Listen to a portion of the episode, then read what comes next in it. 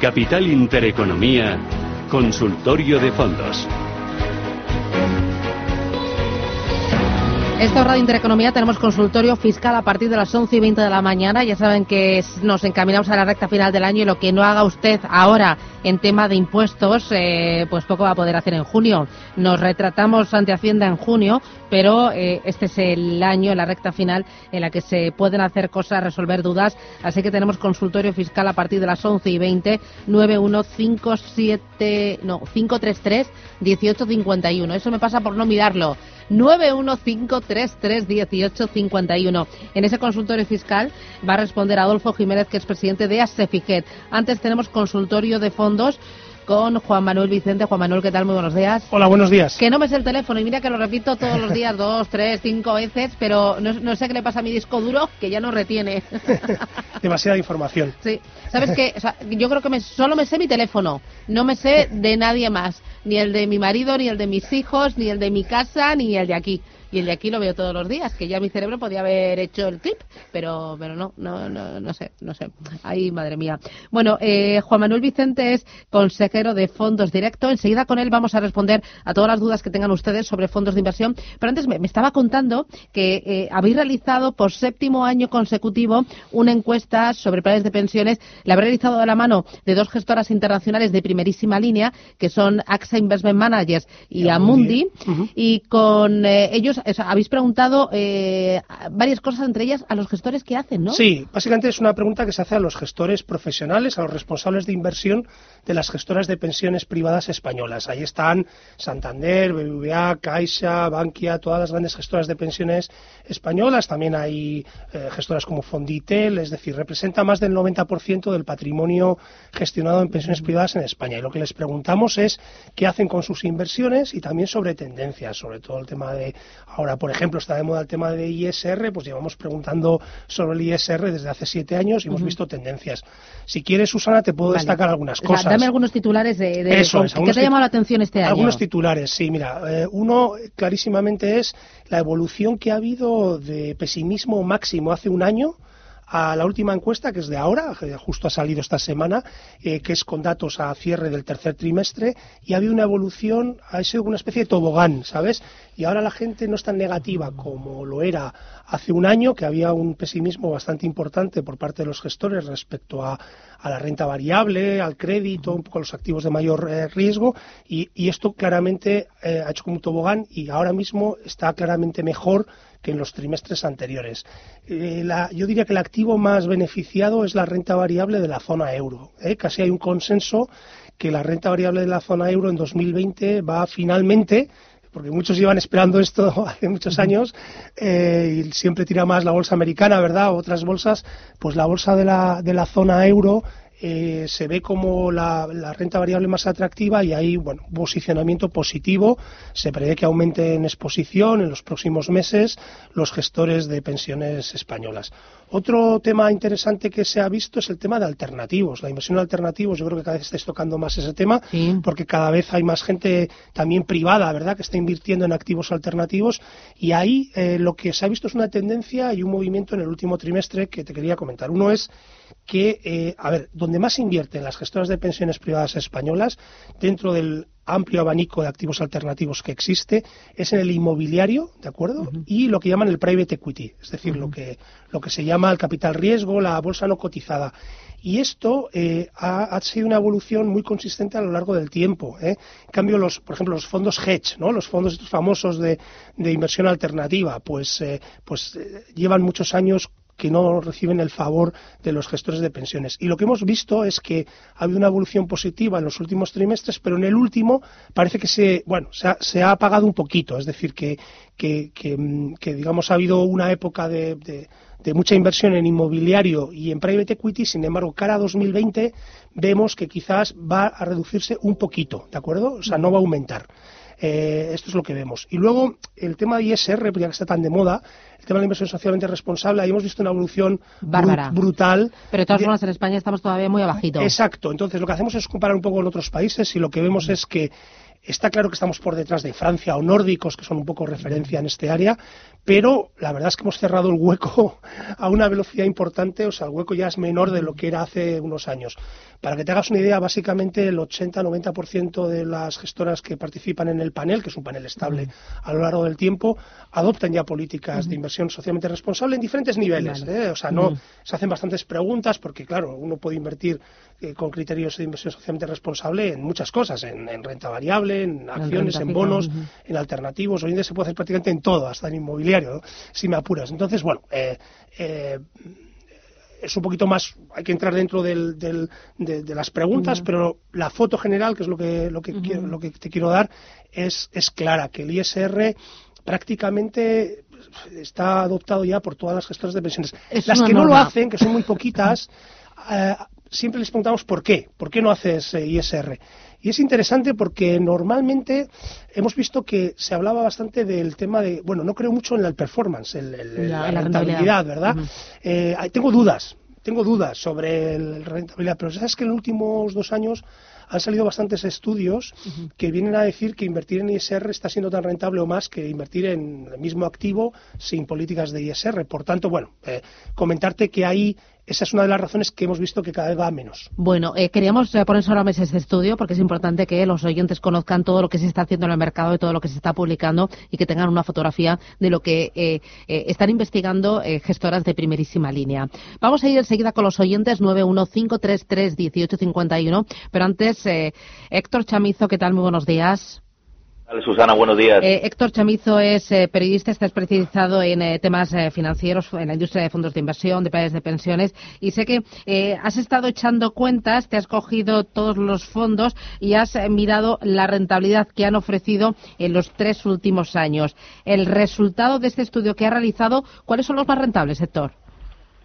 Pues el resultado lo que muestra es que los fondos que son más rentables en este periodo de tiempo, tanto a tres como a cinco años, ya si ponemos las eh, luces de largo alcance eh, más, eh, más altas, ¿no? al final el resultado es el mismo y es que los fondos tecnológicos son los que más sobresalen durante todo este periodo de tiempo. Es algo que no es de extrañar viendo la evolución de, de las compañías de gran capitalización en Estados Unidos que son tecnológicas la mayoría y, y el recorrido que ha tenido el Nasdaq durante todo este tiempo.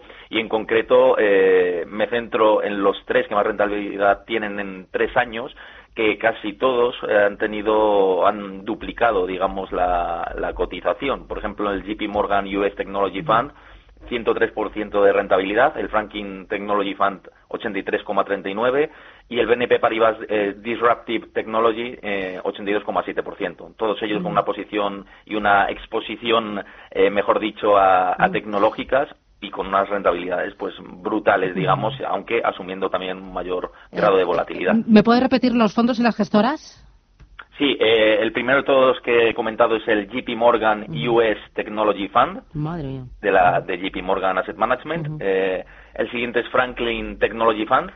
Sí y el último BNP Paribas Disruptive Technology. Vale, eh, ¿hay alternativas que nos den rentabilidad pero que no nos eh, obliguen eh, a, meternos en tanta tecnología? Por, uf, da un poco, o sea, esto es para, para corazones fuertes, sólidos.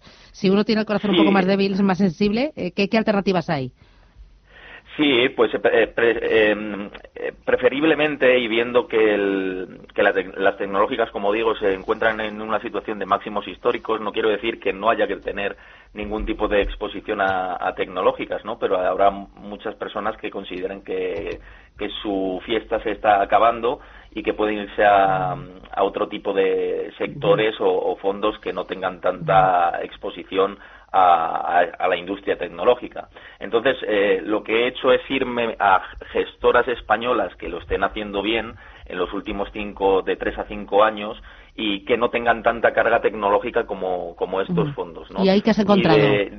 Y de, ahí he encontrado el, el primero de todo que me ha llamado la atención y que tiene una rentabilidad más positiva es el Merch Fondo, que tiene una inversión principalmente en renta variable y eh, principalmente en compañías de alta, de alta capitalización. Este fondo está dando más de un 10% anual en los últimos cinco años y para que veas pues eh, cómo está diversificado tiene principalmente en salud su, su fuente de, de ingresos. El 33,82% invierte en salud.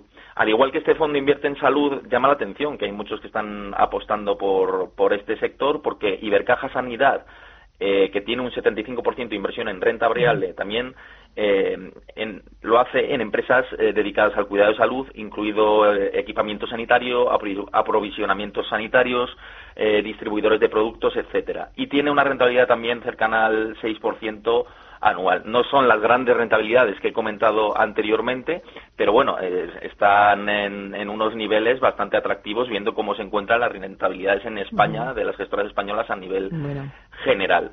Y ya si me permites unos dos últimos apuntes de, alternativas que, he podido ver. Eh, nos encontramos con el Bestinver Internacional, que gestiona Beltrán de la Lastra, y que da un casi un 8% en los últimos cinco años. Y por ejemplo, sus principales posiciones se encuentran en consumo cíclico, más de un 26%, y en industria, un 24,31%. Muy bien. Y el último que quería comentarte ya, eh, para, para cerrar, digamos, este capítulo, es el Avante Bolsa, también bastante conocido, con un 7% aproximadamente de rentabilidad anualizada en los últimos cinco años. En los últimos tres años también se encuentra en torno a esos niveles que tiene mucha carga financiera y también industrial. Tiene entre un 15 y un 13% respectivamente. Y un 91% de exposición a renta variable. Y esas son las alternativas que he encontrado dentro de España que eh, van más allá y miran más allá de tecnológicas. Pues gracias por esas, eh, esa fotografía que nos has hecho, tecnología y luego vida más allá y rentabilidad más allá de la tecnología y con gestoras españolas. Gracias, Héctor, y que tengas una feliz semana. Cuídate. Igualmente, Susana, cuídate. Un abrazo. Eh, ¿Tú seguirías invirtiendo en tecnología, en fondos de tecnología? ¿Qué te parece o sea, esto del JP Morgan, el Franklin Templeton, el BNP, que invierten en tecnología americana? Bárbaro, ¿eh? Sí, bueno, ya sabes que hay un dicho en nuestro sector que es que los santos del pasado se convierten en los pecadores del futuro. Y es una otra manera de decir que en esta industria uno de los pocos principios que tenemos es la reversión a la media. Es un principio que funciona bastante bien. Es normalmente algo que ha destacado mucho en el pasado. Eh, no, no, suele ser lo que más destaca en los siguientes años. Eh, suele, suele ir, eh, pues eso, revertir a la media, ¿no? Entonces yo sería bastante aséptico sobre las rentabilidades pasadas, ¿no? Más bien ya sabes que nosotros siempre defendemos que en la selección de fondos hay que tener en cuenta criterios cualitativos y, no correr grandes riesgos de, sesgos de tecnología o de salud o tal, porque son modas que pueden funcionar muy bien unos años, pero normalmente no van a ser las que funcionen bien en los siguientes, que, es al final lo que buscamos como inversores cuando invertimos. No quiero comprar el mejor fondo del pasado, no, no quiero, quiero eh, comprar buenos fondos o fondos que van a tener un buen Y quiero construir una cartera sólida. Eso es. que me dé rentabilidad en grandes exacto, Exacto, exacto. Yo creo que eso es lo que quiere la mayoría de los inversores. Bueno, tenemos unos cuantos oyentes en Carne y Madrid. Buenos días. Hola, buenos días. Dígame usted. Vamos a ver, mire, es que yo tengo una cartera de fondos y estoy dubitativa eh, respecto a alguno de ellos. Eh, se los se los leo todos. Mire, tengo el Hermes Global Emerging, el JP Morgan Technology, MFS Meridian Europa, Value, MSF Meridian Prudent, eh, Nordea 1 European Converted Bono, Nordea 1 GL Climatec and MVP, Renta 4 Valor Derrativo, Robeco Global y Street Wall World HR. Bueno, intentamos eh, darle una, una visión general y luego ya si quiere eh, Juan Manuel le llama y ya le analiza bien la, cartera. ¿Quieres decirle algo, Juan Manuel? Sí, ¿cuál es su preocupación sobre la eh, cartera, por entender? Eso, ¿cuál es su preocupación? Sí, mire, no, la cartera, la preocupación que tengo yo, esta cartera, yo mm, no es, no es, digamos, a ver si sé explicarme bien, quiero que gane la cartera, evidentemente, pero es la parte que tengo más de riesgo en mi, en mi patrimonio. Vale. Es la parte más de riesgo para dar un poco de alegría Al, resto, porque como no hay donde meterse, pues... Eh, pero quiere alegría, pero no quiere sustos. Bueno, efectivamente, no demasiados, pero bueno, hay que arriesgar. Si está visto que ahora mismo o arriesgas o te quedas en tu casa y ya está. Vale, Pues intentamos ayudarle. Gracias, Encarni. Muy amable. Buenos días. A, ver, son bastantes fondos, entonces es, difícil en, un par de minutos repasarlos, pero le voy a dar una foto general. Una, eh, más que el riesgo, yo siempre lo digo, esto es general, es el plazo. Mm. Eh, si, es- si, si la, la señora, la oyente, tiene un plazo de cinco años o más, yo creo que se puede sentir cómoda con esa cartera. Suena como que es una cartera, por lo menos que los ladrillos son Son buenos. buenos. ¿De acuerdo? Lo- Los productos que ha mencionado, un par habría que ver, porque ha dicho Robeco Global, Robeco Global hay 50, o sea, Vale. habría que ver, bueno, 50 no exagerado, pero habría que ver qué producto. Pero bueno, lo que le digo es que, que debe tener más de cinco años, eh, aunque también hay que ver qué porcentaje de esa cartera lo que ella decía que solo tiene, es un porcentaje, claro, si ese porcentaje vamos a suponer es un 10, está poniendo muy poco de su patrimonio en riesgo, ¿de acuerdo? Eso también es muy importante, los pesos, para ver la contribución del riesgo a la, a la foto general. Los productos que ha dicho me convencen bastante, ¿de acuerdo? La- los, los productos son en general buenos. Lo que le diría, he visto dos o tres temáticos. Yo soy un poco, justamente como hemos hablado ahora, un poco escéptico sobre, sobre el tema de los temáticos. Yo iría más a plain vanilla, que se llama, es decir, más a fondos de renta variable global, siempre global, ¿eh? una foto global, invertimos en el mundo, eh, mucho mejor que centrarlo en Europa, en Japón, no sé qué, en, en España sobre todo, global, y, y quizás podría hacer algún retoque, pero bueno, me suena bien, esa cartera arriesgada me suena bien. Muy bien, vamos con notita de voz. Me gustaría que me analizara, por favor, estos tres fondos. CaixaBank Selección Tendencias, CaixaBank Renta Fija Dólar y JPM Global Focus. Gracias. Eh, Te, te escuchaba a ti de fondo porque estaba grabando mientras que te estaba escuchando. Cuéntame.